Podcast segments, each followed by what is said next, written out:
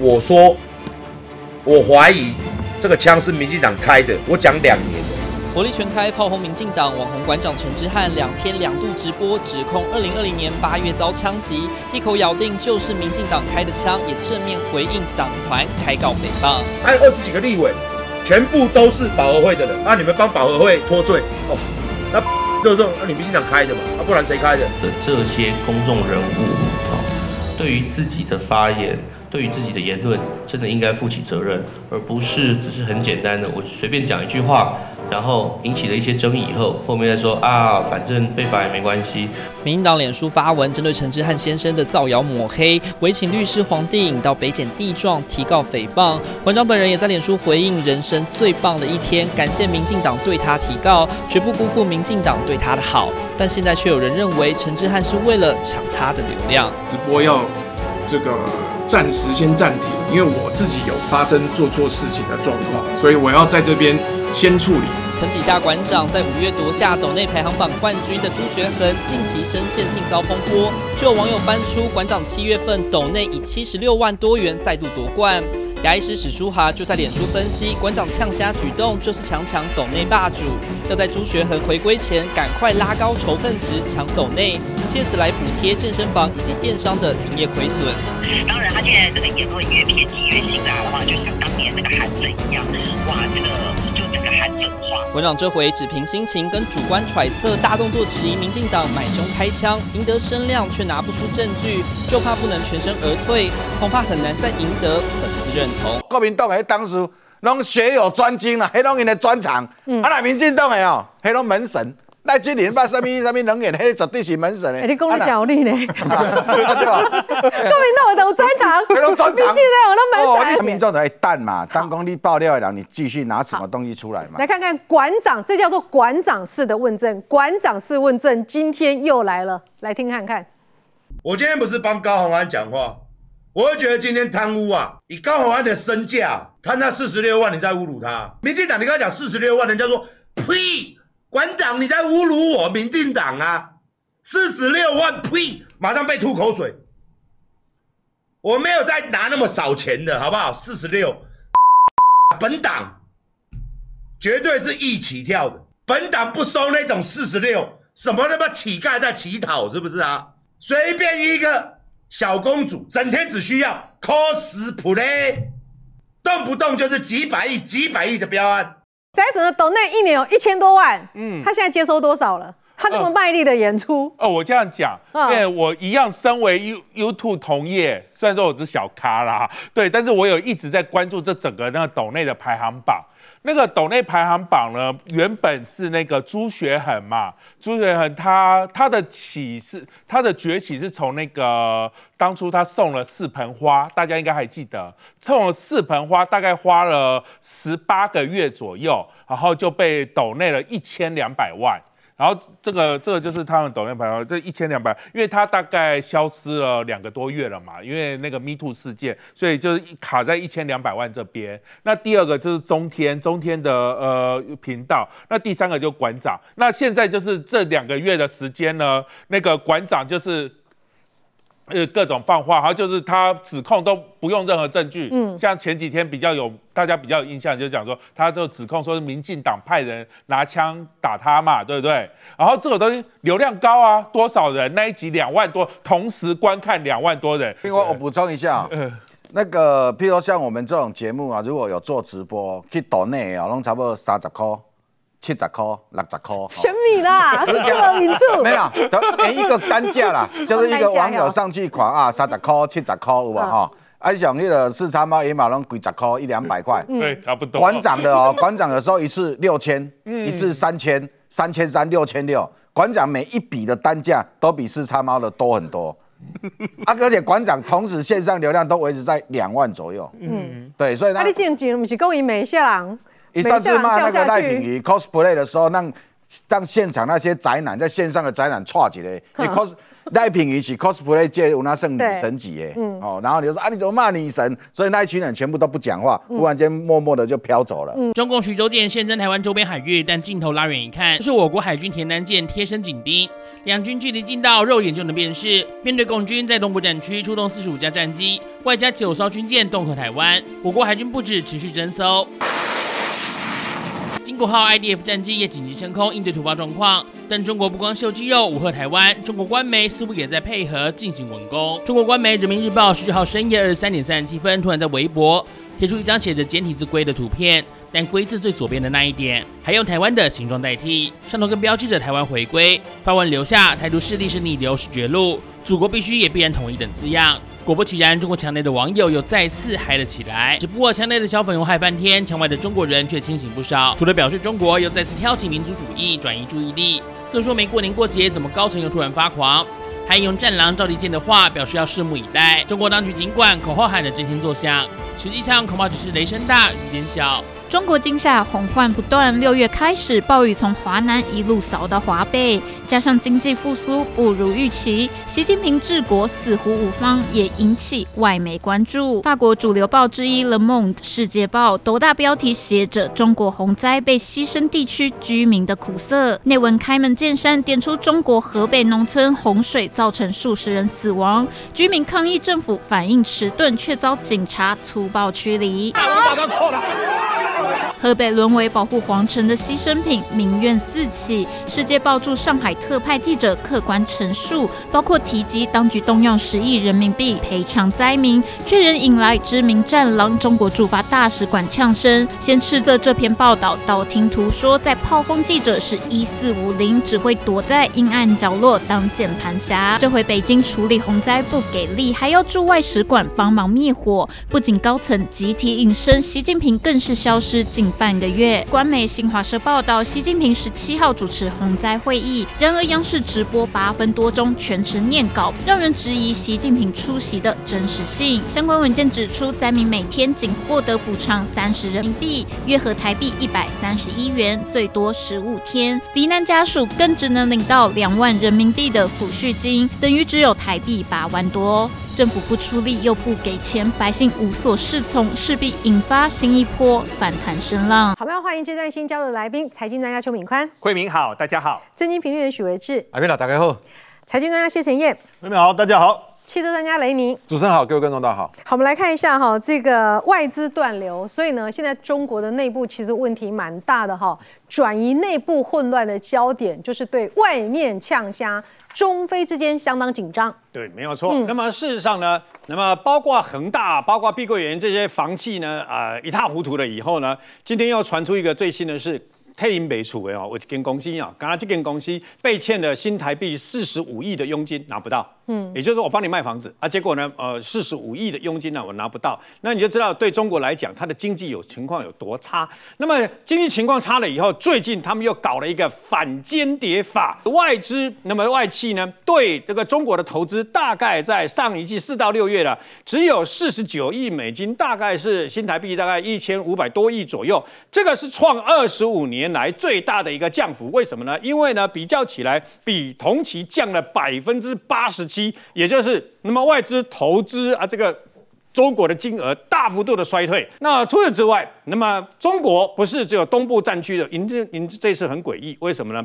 东部战区虽然在赖清德副总统回来了以后，他们做一下军演那个乌波一大堆，事实上他真正的目标在南海哦，在在南海了以后呢，那么超过大概有这个一百多艘船呢，一百多艘中国的渔船，大家知道中国的渔船有时候。有时候他们呃有计划的中国啊，把他们这些呃民那个渔船呢，把它们民兵化，所以里面可能会有枪械，里面可能有一些武器等等啊。那么一百多艘去绕行这个啊南海的海域啊。导播这个标可以下一下哦，这个画面太。你看那个画面，你看那个画面，为什么呢？因为你知道，你要知道。美国，比如说美国神盾舰，对不对哈？很棒。但我问你，美国神盾舰，你遇到这种狼群的时候，你怎么办？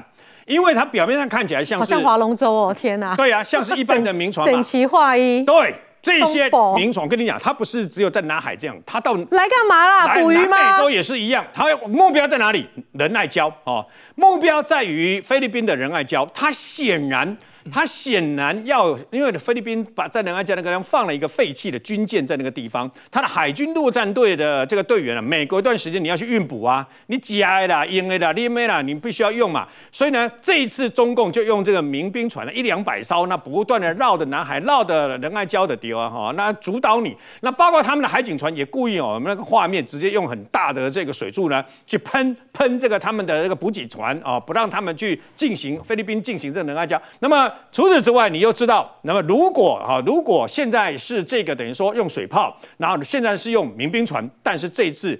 中共显然有意把那个冲突啊给拉高，拉高了以后，那么到时候，那你看刚看到那个水那个水炮有没有哈？大家中共用水炮的方式给你阻挠就对了，不让你去这个等于说支援嘛。那如果继续这样拉高的话呢，那么总有一天，总有一天擦枪走火。那么擦枪走火的话，万一不小心把这个菲律宾的补给舰给撞沉了啊，还是正发生了正式开枪的冲突的一个事况的话呢，那到时候会不会南海真的成为世界的火药库？好，我们来看中国，中国的经济一个一个暴雷之后，我们想说，哎，这看到他们的这个使用钱的方法，你真的会再也不敢投资了。碧桂园明明这个美债利息欠了将近台币七亿，他居然还可以发给股东很高的股息，真的是太离谱了。恒大目前在美国交出的一个财报呢，非常有趣哦。目前它总欠款金额是三千四百亿美金，折合台币大概是十兆左右。目前的第一债权人，各位你知道是谁吗？供应商，给他水泥、给他钢筋、给他装窗户的供应商，这个叫排名第一。嗯，排名第二是谁呢？排名第二的叫做买房子的人。买房子的人呢，现在因为烂尾嘛，我之前交出的头期款，我之前交出的工程款，现在都没有啦。啊，他房子还没交给我啊，这是排名第二的。目前的银行团呢排在第三。所以呢，各位发生什么事呢？发生全世界最诡异的事情。我们现在跟各位谈哦，中国现在的房地产它总欠债现在多少？排名第一的呢，各位叫恒大地产哦。恒大地产的话，目前欠款的金额大概是一点九七兆人民币。然后第二名的话是碧桂园一点七六兆，第三名的话是万科大概一点五二兆，前十名简单的说大概欠了十兆人民币，哦，大概欠了十兆人民币。可是现在呢，重点来了，现在呢，现在这些所谓的供应商呢，这些所谓的烂尾楼的人呢，陷入了所谓的万劫不复之地。发生什么事呢？目前的恒大呢就说，我不是不还钱哦，我要还，怎么还呢？我现在就以房抵债。那各位，以房抵债哈。那以房抵债怎么抵呢？例如说，我有一间房子是一百万，对不对？那假设我欠你三十万，那怎么办呢？你提七十万头我啊，我和你讲清楚。我问各位，你要不要？我就问各位哦，哈，你要不要？所以这个地方呢，这个叫凤凰网哦，凤凰网就有一个供应商差点哭出来，他就说，我总共整个恒大就欠我欠了大概三百万左右，结果现在呢，恒大叫我拿出七百万的人民币。然后以后要给我十套房子，我可不可以不要十套房？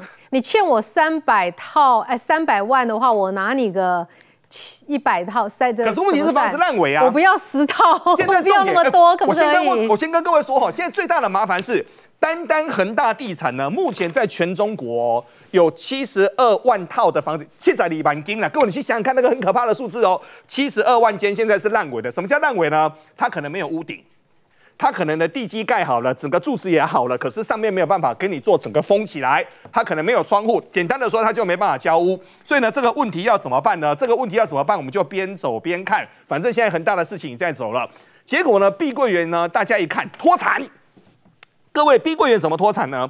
碧桂园就在八月九号那一天爆仓。各位，爆仓那一天呢，它有一个两千两百五十万美金，折合台币大概是七亿左右的整个债息到了。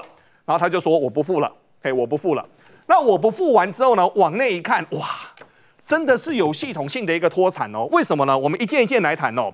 他们目前的集团呢，董事长叫杨惠妍，但杨惠妍严格来说呢，他是个人头，因为他的爸爸叫做杨国强，自过去是碧桂园的董事长，现在已经交班了，所以这个杨惠妍是目前中国的一个女首富。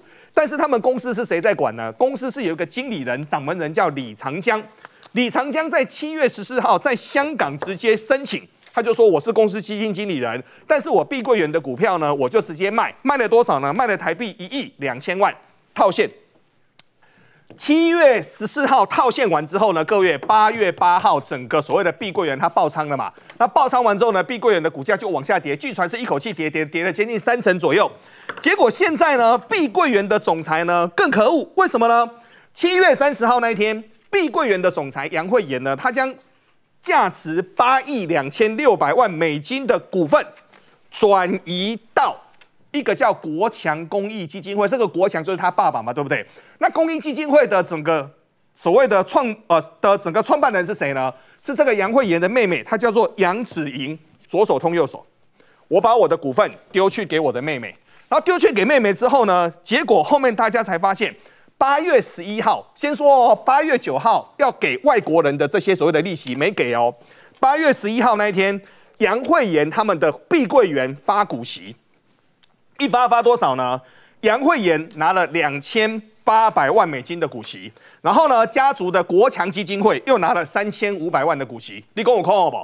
扣，难可以啊！你跟我扣不？所以呢，非常可恶哦。那现在呢，很简单，德德公司耶，阿巴拉德亚呢，爸爸，就简单呢，德德公司耶，阿瓦拉德亚拉德亚爸爸。那目前呢，就去看财报嘛。目前呢，整个所谓的中国的地产商呢，有三十八家在香港上市。在香港上市呢，目前上半年的财报呢有十呃有十八家是亏损的，所以现在这个问题该要怎么办？所以呢，我刚刚有拿这张给各位看嘛，欠了这么多，现在该要怎么办呢？这个要怎么解决？好，那现在解决呢？想不到台湾的少点红台位，下面一个少点红台位呢？今年的八月以来呢，外资就开始在卖台湾的一个金融股，大家想说发生什么事？结果呢，根据金管会的一个资料哈，目前我们台湾的所有的金融公司。包括了金控，包括了各大银行，总共有三十五家呈现破险的一个状况。那破险呢，当然先说哈，这个不是说一定收不回来了，破险有后面的一个谈判嘛。再来看一下呢，这个北部水患的问题之后，现在赔偿的这个金额出来了，这个不说赔还不打紧，一看到这些赔赔偿金额，真是会气死人啊！陈燕，你刚才讲到这个数字，你在讲的时候，我还再确认一次哦，一条命是两万，我们现在讲人民币了哈，一房是四万。四万哈，然后一亩地是九块钱，你就会发现这样的一个赔偿金额，再怎么样，我觉得这个情绪应该都会上来。嗯，现在按照比例推算，涿州的遇难人数大概是五千二到七千八，但是我还是要强调，实际的数字是怎么样，目前还我们没有办法征到实际，这是按比例去推算的。嗯，那如果扩大到河河北省的话，应该整个死亡人数应该是落在十到十五万。哦，这个都是推估，实际的状况怎么样都还不知道。但现在问题来了哈，就是说刚才讲到的一命两万呢，一房四万，这都人民币哦，一亩是九块钱哈。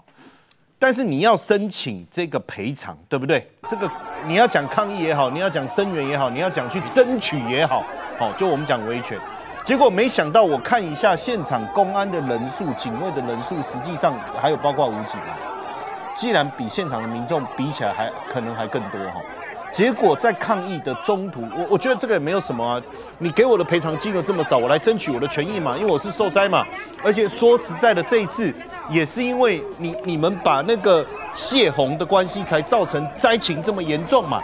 哎，你就把我这个涿州也好，保定也好，当成泄洪池在在运作，那我申请国赔，这个也没什么错误嘛，对不对？那我到现场去，坦白说，我看那个民众也没有说什么，他就是来争取他的权益嘛，就被带走。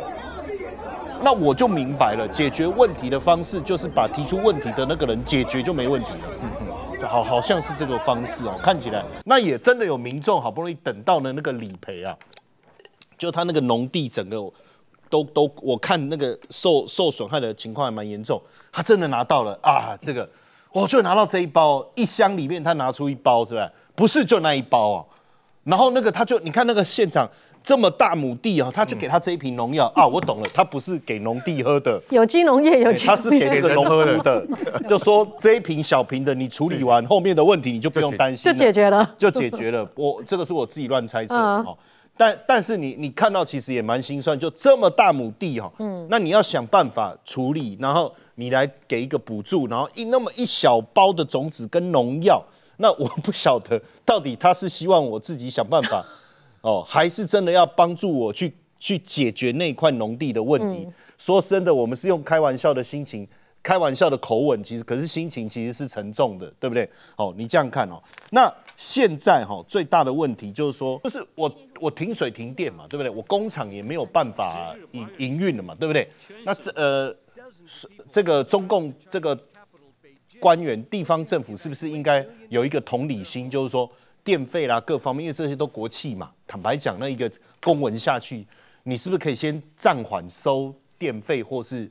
这些账单等等哦，结果没呀，没有啊，没有没有，真的没有。他贴上来哈，你注意看哦，上面的文字哦，这个这个是一个涿州的受灾户哈，他就收到了这个这个电费的催缴单哈，啊，可是不是停电吗？然后那个电表都淹水都坏掉了嘛，那所以那要缴多少啊？那就就比照你上一期啊，嗯，我我这一期多少就比照你上一期啊。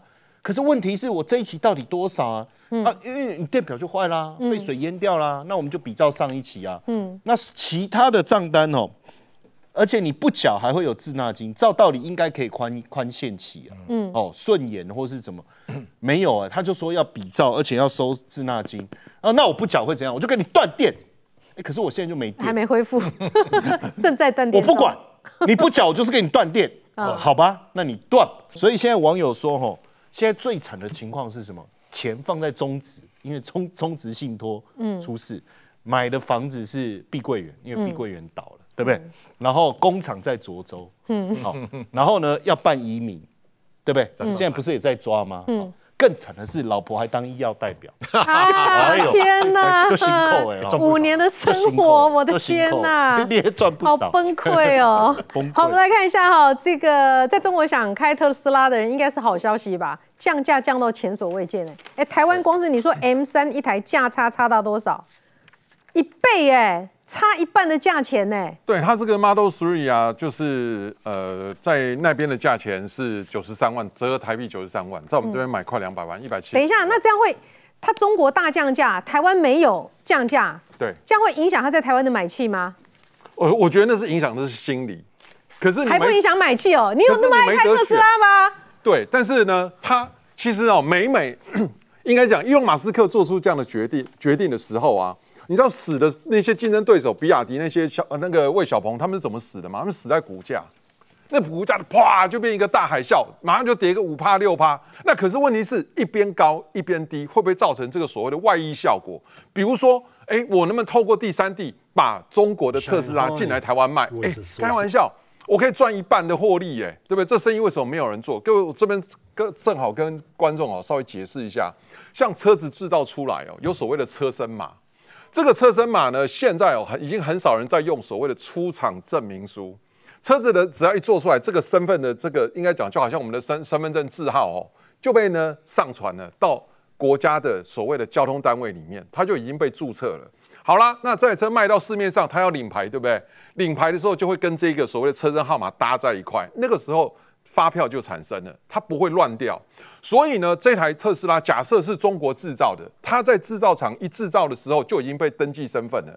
到时候呢，那假设卖来台湾的电脑一查，为什么在这跑来台湾？那就是有人偷卖喽。那是谁？我跟你讲，一查就查出来了。好，所以呢，车子的身份部分是用这个来锁。现在电脑这个 AI 啊等等哦，网络的发达哦，车子的身份很好去认认，应该讲说辨别。哪里做的卖哪里，这都是有规定的哦。好了，那你就说啊，那车子不能进，那零件可不可以进？零件呢，拍摄也是不行。各位，你用假的 iPhone 线插没几天，它就被抓到，叮，不能用了。更何况现在的电动车，只要是它的电子元件，都有这么一个一套搞法，你根本就没办法在车子上用，用马上就被抓到，然后锁起来不能用。你可以用的是什么？大概就是塑料的啦，钢材的这种外车身外板件，这个可以。那这个东西呢，其实在那边正常的零件哦，不好意思，你看到背面全部都有 Q R code，一扫就知道你是不是原厂。你要去仿呢，就是没有 Q R code，就是所谓的副厂。这个东西一直以来都有透过一些网络啊，就从从中国卖到台湾，这个很多。那你说特斯拉到底有没有这种杀肉进口呢？有，我们还是从我们的好伙伴日本进。那边的车子呢，不管是标厂的二手车或者是事故车，我们还是怎么样从那边买，搭配我们大量的从日本进口的这种所谓外汇车一起进来。这个才有办法去省成本。如果你要单独从中国买的话，对不起，没有办法，那边不好出来，这边也不好进来，困难重重，成本一定都会变高。那再来第二个问题哦，就是特斯拉的降价策略啊，我刚才讲，它不是只有上一波，它最近还会再降。所以这个真真的是把他的那个魏小李全部打死打打死了。哦他现在连所以啊，全世界最便宜的电动车在中国，哎，特斯拉，全世界最便宜的特斯拉，目前是在中国，比美国还便宜。比美国当然还便宜，因为其实就像我们要买 LV 的包包，哪里买最便宜？西班牙一些国家买会最便宜，因为它还是会考量当地的所谓的呃国民所得、消费物价指数去定定价格。它如果定太高的话，其实它买不起也没用。好了，那这个东西呢，就是防以防止所谓的这种水货贸易车的产生，他们会去锁。那我刚才讲了，它这个第二波的降价，现在最惨的是连比亚迪都收掉长沙的工厂。所以你就知道这个在他自己内部造成。比亚迪不是前几天传出好消息，什么销售全球第一，对，是不是？这个是他大外宣的部分啊，当然要这样。是事实吗？是没错啊，他销售第一啊。可是问题是在你内卷的情形下，又加上你看到这么多的天灾人祸，请问你的百姓这家都没了，还去买你电动车？而且我们看到这一次的水灾，整个尸横遍野是什么？就是那些电动车，这些损耗怎么办？他现在哦，所以。遇到水的时候，电动车比较开得过去，还是油车？当下是电动车比较能够开得过去，嗯，因为确确实实他们为了防止漏电这个问题，因为它是走高压电，它为了防止漏电，防水性是做的比较好。所以开过去之后呢？但是水呢无孔不入，你知道吗？有追气，当下水可能进不去，可是水赶没来对哦，它变水汽还是会钻进去。所以我刚才讲割韭菜，色的问题很可怕哦。对。割韭菜真真正的原因是啊，那个五年后电动车的电池衰退，续航力下降，对不对？嗯。你现在要去为了修那颗电池，花的钱会是那台车的二分之一。请问你，你还要修吗？嗯。那接下来还会有更多的电动车抛售潮，那个称之为电动车的坟场。当时这他们这有个美梦，哇，要拿这种车来做像 U bike 一样，做这种公交车，做这种呃，应该讲租租车的短期租车的部分，全部都梦碎了，因为台湾。这个推陈出新的速度太快，这个车一下就淘汰掉。建筑高度近一百公尺的壮观建筑近在眼前，但仔细一看，似乎已停止施工，成为一床烂尾楼。高架烂尾楼水司府堂位于中国贵州独山县隐山，又称贵州版的布达拉宫。时隔四年再度公开招标，但现在资金还要求必须百分之百来自非公家机关。其实这栋水司府堂曾被申请过三项世界纪录，但今年四月时，中国贵州省成为第一个债务暴雷的省份，无法靠自身化解。中国地方债八月不断飙升，有二十八省三季度挂出二点五兆人民币发行规模，光八月就占了一点一九兆人民币。中国多地传出债务暴雷，财政黑洞恐是深不见底。这座市民公园位在甘肃省榆中县的边缘地区，周围大部分是空地。公园中间有一座圆形建筑，原先想用来当做一个展演空间，但耗时七年却还没有交付。中国央视的焦点访谈近日以“莫为面子失里子”为题，揭发他闲置多年的问题，竟然是消防验收不合格。除了室内的消防安检未通过。外头的绿化营造也煞费苦心，只不过当地的水资源并不丰富，因此维护上并非容易的事。室内展厅成了文字馆，乏人问津；室外也没有带起生气，看起来空荡荡。被央视揭露之后，甘肃兰州市人民政府回应，相关部门立即召开紧急会议，成立市民公园项目问题调查组，对报道指出的问题进行研究。后续处置结果将及时向社会公布。这里的一些工程、民生工程的费用会继续跟民生相关。嗯，这些项目呢都是正常进行。央视批评一个财政收入非常紧张的地方，宁可背负二十年的债务，也要把重看不重用的面形象做足，显然背离了民生工程的初衷。而这样的例子在中国各地随处可见。就怕地方债务暴雷，北京官员传出要出手防范，将利用现有债务限额空间处理，例如发行再融资债券，具体额度和细则尚待公布。但分析认为，地方债背后反映的是治理问题，短期化债可以加以应对，但标本兼治需要花费更大力气，恐怕会成为中南海的棘手问题。中国现在查医药界的贪腐问题真的很大，所以呢，他想说：“呵，我你自首，自首专线。”，光是前几家就回缴了千亿之多。他们有一句话哈，就是说把病人当做金矿挖，那金矿挖挖挖的，各位可以挖出什么呢？想不到挖出了大财富哦。最近有一个医生的一个办公室呢，他有个冰箱，诶，他冰箱真神奇哦，他冰箱不是冰什么饮料水果，他冰烟。先跟各位谈哦，这个烟都高级烟哦，这个烟一条要一千块人民币以上，都是高级烟哦。它的礼品多到摆到两旁跟桌上哦。要不是因为有看到那个医生的奖状啊，跟医生的那个，不知道人还以为这是什么，以为这是超市还是什么杂货店呢？各位去想想看，这些都是病人捐的，捐到什么地步哦？但最近呢，有一件事情特别神奇，在哪边呢？就在河南哦。河南最近有一个新的医院的新院长哦，刚刚上任而已哦，居然就整个坠楼。那坠楼之后呢？一警方现在围起了一个封锁线哦，就发现这个人是河南中心医院的一个新院长哦。那新院长照理来说，你未来的整个前程是，这讲句实在话，可以赚得盆满钵满的，怎么会这个时间点就坠楼了呢？所以很多人就说，到底是怕贪污曝光，还是有大人物的一个施压？但我个人的一个推判哦，慧明姐制造断点。就是这个人呢，应该是一个人头啊！你可以来这一定，然后你可以来走，然后上来之后呢，把所有的烂账推给他之后呢，各位他就制造出断点出来了。那最近呢，可能中国人被割韭菜割久了也生气了哈。我们先来看哦，这是有一个非常出名的皮肤科的一个医生呢，居然在旁边被贴公告，这上面写什么呢？他就说我实名举报，实名举报什么呢？他就说这个药，这个药是做什么呢？先说好，这个药是治秃头的。一盒药的成本是三十五块哦，结果这个主任真可恶啊！一盒呢再抽三十五块到四十块，所以呢病人终端呢买多少钱呢？他买一百一十七块到一百四十四块，结果这个主任呢单单中间吃这个医药的差价哦，收贿收贿超过五十万，结果呢这个收贿超过五十万的皮肤科医生呢被笑。为什么被笑呢？啊，你怎么收这么少？哦，太烂了，太烂了！为什么呢？原来往后看，哇，每个医生都一个比一个夸张。我们来看，这个是协和医院的医师，他叫王正迪哦。这个王正迪，我看到这个罪名，我都有点吓到了。他居然什么出名，你知道吗？专门移植婴儿肾脏。婴儿应该就是很健康啊，怎么会去移植婴儿的一个肾脏呢？结果呢，他在赴美国旅游的时候呢，他就被抓起来。抓起来之后呢，想不到他更可恶的是，他还查出非法卖所谓的类固醇哦，而且获利超过百万美金。现在跟各位谈哦，非法的类固醇这个是会要人命的。惠明姐，你知道非法类固醇谁在用的吗？癌末病人。癌末病人没力气，会觉得很虚。你那些类固醇打下去的时候呢，可以让他整个元气恢复，恢复的很快。嗯。但你第一个会有依赖性，第二个你会有抗药性，其他的药打下去你会没有用。这个就是传说中的 V 固神丹呐。嗯。我们以前老时代讲的 V 固神丹，但非法类固醇全世界其实都禁的，他们居然还可以卖哦。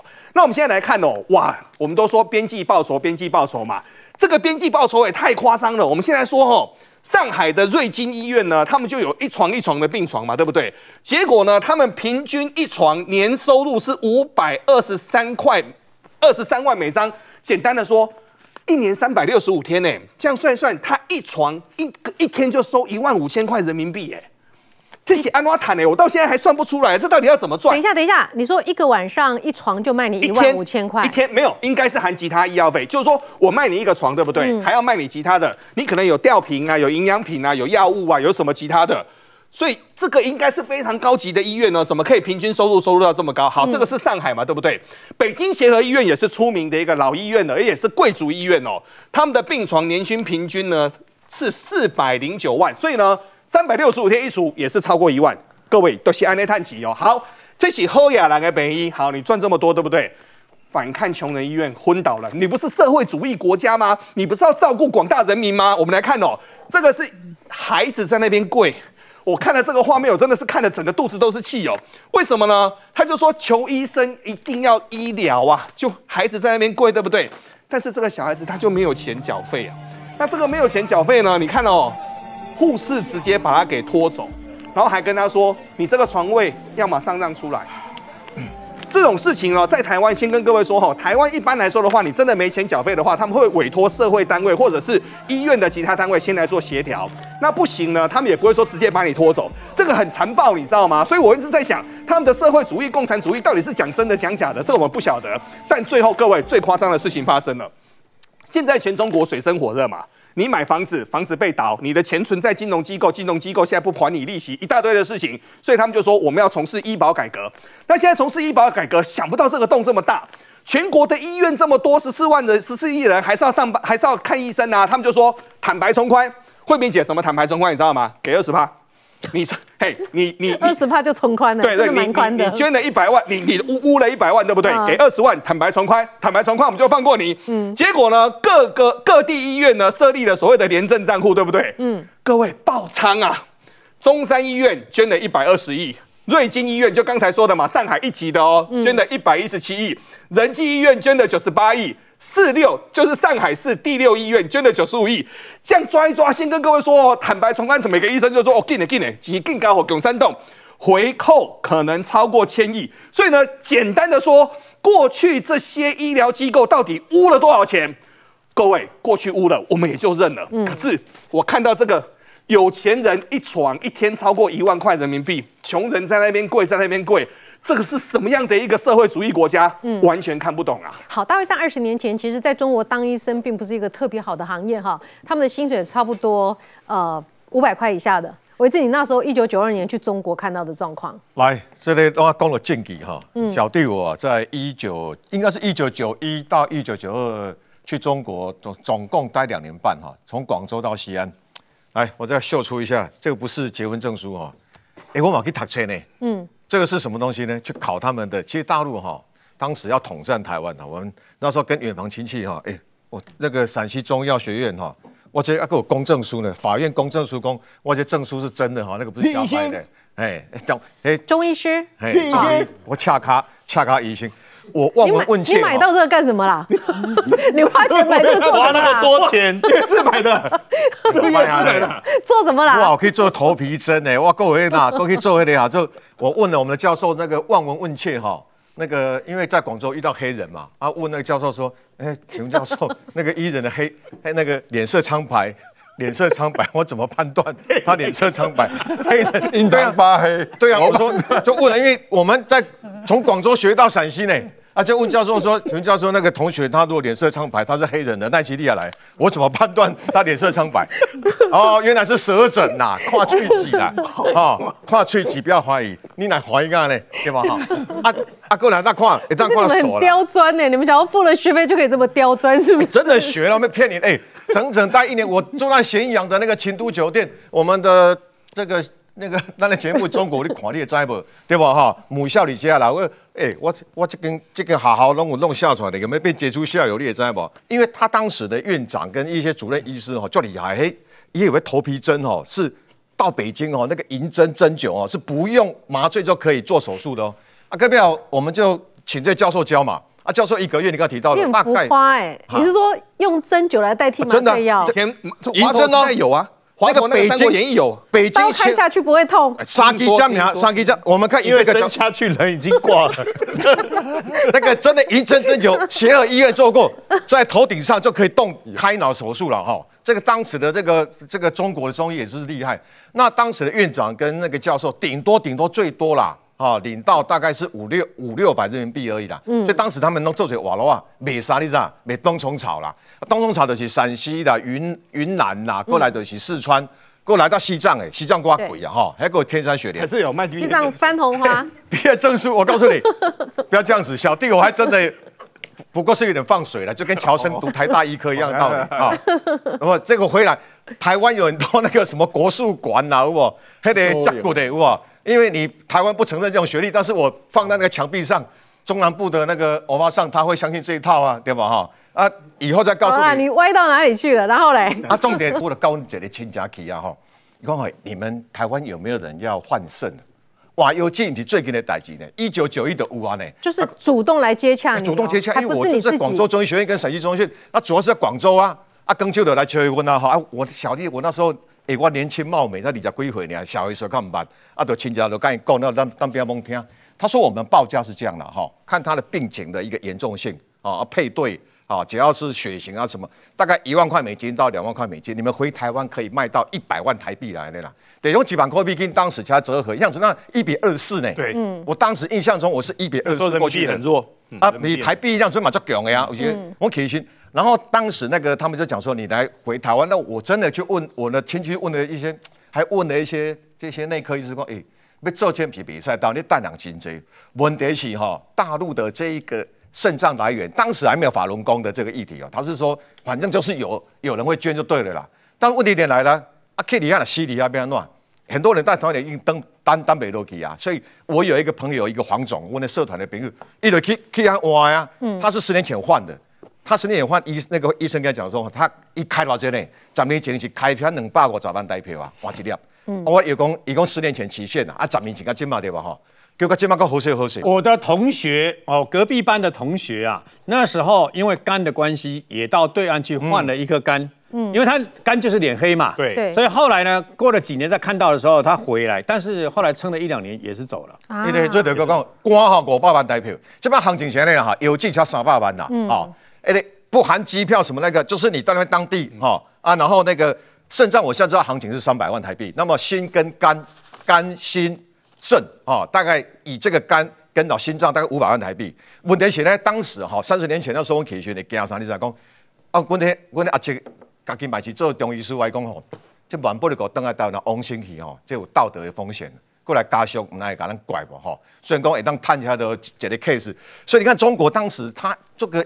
器官移植已经不是新鲜事啊，在一等于就是说，在医生月薪才四百块左右的时候，他们要不就卖冬虫夏草高级的药草，要不就是已经在弄器官捐。因为中国是中西医联联联合哈，我们说西医治标，中医治本哈，中西联医哈，把它制成标本了。我来讲，你要注意啊啊！所以讲，在中国里面都是安那样。我们当时那时候遇到是很多香港客。哎，你还有一个奇怪的案例，就是说，嗯。两颗肾是比较萎缩，功能比较差，可以直接装第三颗肾。我这个黄董，起码哈，这怎么回事？他搞不到电视上看哦，他也是我们三立的忠实观众。以三粒邮寄里来对，因为伊机动是邮寄较无功能性啦。啊，过过中国换新，我叫时讲迄个啊摘除换迄个新的入去了，叫三粒啊，他每天要吃抗排斥药。你不看人迄药药为包装无吼，一格一格的有没有？照三餐吃呢，这吃到现在目前点都身体够足勇敢。我讲啊你。咁要过归中国，我讲即马嘛比赛过啊，因为伊是独派啊，那过反正就强酷的。我们上礼拜还讲到中国一个女生啊，她车祸，她她去健康检，她先是没事健康检查，结果健康检查说，哎，你少一颗肾，她说没有，没有开过肾啊。小时候被，结果才发现小时候车祸的时候，连肾都被人家拿去卖了，她都不知道。哎，所以后就发生这种状况，黑幕重重啦哈。嗯，是。哎，我们来看一下，刚这个敏宽一直在感叹说，这不是个共产主义的国家吗？共产主义不是要大家都无产阶级，要照顾到大家的吗？没有，这个嘴巴无产，嘴巴共产，骨子里头彻彻底底的资本主义。连私立学校，我看收费都比台湾贵。呃，中国有一个比较穷的啊，相关的这个等于地区啊，是在贵阳市。那么它的实验小学的这个校长叫做钟海燕。最近出事了，为什么呢？因为有人举报他贪污，所以后来去搜索了以后呢，从他家里面竟然搜出四千万的人民币的现金，然后呢，总共发现他贪了二点二亿人民币。这是因为中共现在没钱了，所以他先整顿了医院了以后呢，啊，从医生下手了以后，现在开始抓这个教育界的这些贪官啊。所以这个是贵阳市的实验小学的校长。可很多人会觉得奇怪，那为什么当校长可以赚那么多？各位。原来是有行情的，有什么行情？有这个行情，呃，什么什么艺术啊？还有这个行情是，这里面有一个费用叫做这个等于说啊，折校费啊，就什么什么叫折校费？折校费，各位你看那个折校费啊，那包括你要去哪里读书啊，哪个学校？那么最低大概是六万人民币，那么最高是十五万人民币，它有行情表的。那你想想看哦，如果是十五万人民币的话，一斤我这几样？那么。这个择校费呢，事实上只是众多费用的一种啊。我看了以后查了一下，他们现在如果你新生入学的时候呢，你有什么费用？新生要入学了以后，哦蛮也蛮厉害的。新生有捐助学费，然后呢还有提取档案费、查卷费。入学了以后有择校费。建校费、借读费、复读复读费，然后呢，离校的时候还有就业指导服务费、派遣费，然后讯息费，连毕业证书都给你收一个毕业证书费。啊，毕业证书的不能应该好人哎，为什么收这几样？哈，事实上就是假借很多的借口跟理由，这还是在贵阳哦。那我问你啊，如果你是在啊这个北京，还在上海要进去读好学校的话，你会面临到什么样一个状况？那么其实也包括这样子啊，为什么这个人也要特别介绍一下？这两人家不得了啊！为什么呢？他是浙江余姚的教育局的这个局长啊，叫做呃王胜赞。他有什么了不起的？各位，浙江余姚一个教育局的局长，后来也是被举报，举报了以后，刚刚讲的那个贵阳市的实验小学的校长啊，被举报贪污，总共查出来是二点二亿人民币嘛。这一位浙江余姚的教育局长王胜赞呢，他总共贪污的金额竟然超过人民币三亿，也就是听说有给他算过，每天贪污的金额超过一百三十三万人民币，而且呢，中共抓贪贪污也不知道真的假的了哈。为什么呢？我个人比较怀疑啦。你今天跟我加厚，为什么呢？他除了贪污之外，他还包养了两个美女的校长，然后呢，潜规则了一百零三个女老师，还有包括十八名的女学生。因为中共有时候他要把你打贪打腐，对不对哈？一定把那个有关于女色的部分，一定把你打下去。可问题来了，那你这个教育局长为什么能够谈到那么多呢？也就是说，因为呢，中共在一胎化了以后呢，虽然有时候会偷生两到三个啦，现在已经可以规定可以生两个以上嘛。可问题是那时候一胎化的时候呢，为了要让他的孩子能够出人头地，所以都希望挤进去最棒的学校，所以这个时候呢，送红包就很重要了。好，我们再来看马云的蚂蚁金服功败垂成，但是在实体的社会当中，我的天呐，中国洗钱洗到了成立一个集团，叫做什么？金融蚂蚁，蚂蚁雄兵。我们来看几个画面哦。最近包括了意大利，包括了新加坡，包括了内蒙，都成为了非常大的一个洗钱的一个中心哦。最近呢，意大利的一个警方呢，常常他就在边境当中扣留到很多中国人，他们呢动辄哦都是拿着非常多的整个所谓的欧元哦，要进入到整个意大利去。那为什么呢？因为这个叫化整为零哦，所以呢，现在呢就有一个新的一个名词叫做金融蚂蚁兵团呐。每天呢运整个好几百万的人民币出国之后呢，然后再换成欧元，然后呢就在全世界来乱窜。目前呢，除了在意大利之外呢，我们来看香港哦，香港也有一帮的一个金融蚂蚁的一个兵团哦，他们每一天呢工资真的不多，傻霸扣狼逃赚，然后呢怎么样呢？他们就在内地，然后带了一部分的一个人民币，然后呢偷偷摸摸的直接到整个香港去，然后到了香港去之后呢，存入了外资银行，请各位记得一定要外资。外资银行之后呢，就把这些钱再转成其他国的一个货币，然后呢直接洗掉。我们来看内蒙哦，内蒙前几年在流行所谓的比特币的时候，请各位不要一点都不要压抑哦。内蒙是非常出名的比特币洗钱的一个地方。那为什么呢？原来当地为了要整个，因为当地地非常非常大，人很少，所以他们店比较多，那店也便宜。想不到呢，后面洗钱，先跟各位谈哦，电子虚拟货币最终。你加杠永黑狼就救了嘛，还是要换成钱嘛？结果一换钱呢，慧明姐超夸张的，我没有看过这么多钱呢，一百二十亿人民币就摊在那边，一百二十亿人民币，各位你没有听错，刚刚看到的那一大包，我也没看过这么多钱，我是在电视上看的，各位他们是直接成为所谓的一个洗钱中心呐，所以呢，中国他们的洗钱呢，已经把很多的中国的钱都往外移。能洗就尽尽量的洗哦，但现在中国内部的状况真的不好，发生什么事呢？过去呢，单单整个印度的一个部分的话，印度非常爱用所谓的中国手机，所以什么 OPPO、vivo、小米啊，过去一年呢可以出去大概一亿八千万只，结果现在人家印度人生气了，不买了。现在看到这个数字，真的吓一跳呢。为什么呢？过去是一亿八千万只，对不对？现在剩两百万只，而且现在最大的一个麻烦是，库克最近已经说了，二零二三年开始，印度会从百分之二十苹果的一个生产开始往上走。所以呢，现在中国的一个经济的一个状况，有钱人一直在洗钱，但是没钱的人经济的状况是每况愈下。好，我们来看一下哈，这个贫穷限制我们的想象，现在要开开眼界。雷尼是开着法拉利跑车，一台八千万，要撑伞。对啊，这伞还很贵。我们来看这张照片哦，这个伞哦，这伞还不是一般人拿得起的嘞。这个伞一一只哦，也要一万多块，这仿的哦都要好几千块。还有仿的？有有仿。这台车要价八千五百万，想要开八千五百万买这台车呢，各位压火刷。然后呢，这个伞哦，不是买这台车送你的，其实买这台车他送你的是安全帽。八千五。这个对，为什么要戴安全帽？对，这个车哦，你现在看哦，它就是在台中哦，被这个。应该讲车迷朋友拍到，哎怎么会呢？哎对，本来是要开车装逼的哦，就这下呢装成傻逼了。遇到下雨啊，没办法，这种敞篷车就是有这种困扰。这个敞篷车不可以把棚子拉回来吗？哎没有它到底有没有棚子？这台车哦，叫做法拉利的 Moza 哈嗯 SP One 哦，为什么呢？它做出来就是这个样子，它是在向这个应该讲说二次战世界大战的那种老式赛车哦致敬。所以呢，在早期的赛车真的就是做这样，不能拉出棚子的，没有棚，不遮风不挡雨的。对，哦，如果今天陈燕买了这台车呢，开这台车出去，我是他老婆，我很放心，因为没有办法载小三。就算呢他是群创的，就算他是群群创八的处长，千万的车没有旁边的位置。没有办法载妹。哦，哎，对，如果这个群创处长开这台，我我是他老婆，我就很放心了，绝对不是出去找妹。好，他没办法载哦，没办法载人，然后就只能独享。好了，我现在讲这台车，这台车买车资格呢，还是首先你要先拥有三台法拉利，嗯你才有资格买这台。那各位，你现在看到那个拿伞还不稀奇嘞，各位，你有没有想到它这个车门要怎么开？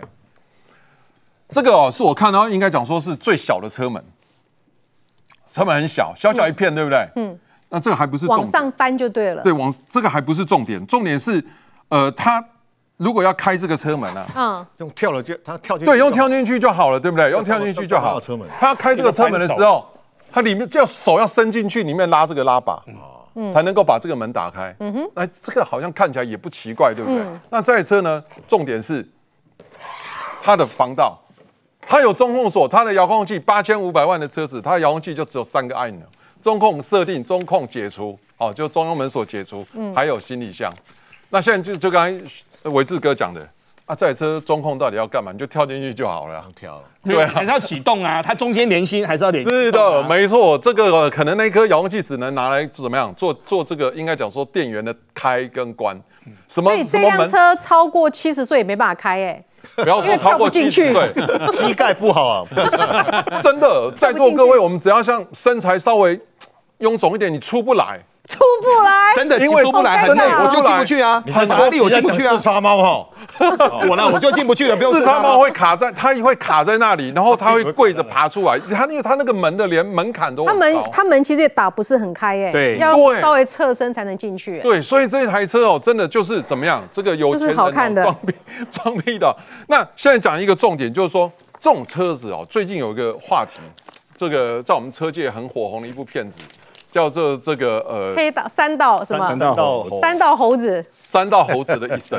啊其实我们 玩车的人哦，很多都是怎么样，都是从这个三道猴子出生哦。因为这个三道猴子哦，如果你经过这个大自然的物竞天择，没有被踢掉的话，活下来哦，很多到最后都可以当老板，从猴子变金刚。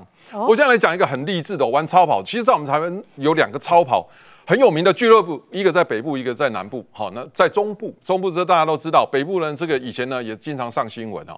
这个呢，超跑俱乐部负责人哦，他就是这样，他从这个洗车的小弟开洗车店开始，他先洗车，然后呢开始怎么样赚到人头第一桶金以后，他就做中古车。那中古车呢，他就他做高端客人，高端客人都会怎么样？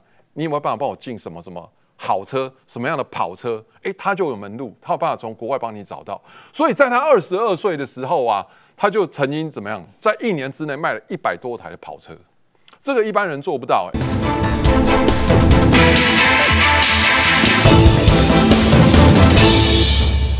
主要是在东南亚跟美国，因为现在占比大概都十五六趴，可是最近的成长率很好，大概都在十四趴以上年增率，所以我觉得这个部分或许会带来一些影响，但是呃，影响的产业不是我们真正呃大盘的一个主轴。那因为呃这这这个礼拜大盘一直在半年线所以，我们跟中国真的是逐渐脱钩之中，逐渐脱钩。哦那日本也在成长啊，日本现在七趴，成长率也达到十五趴啦。所以电子跟资通讯才是接下来下个礼拜要注意的重点啊。半年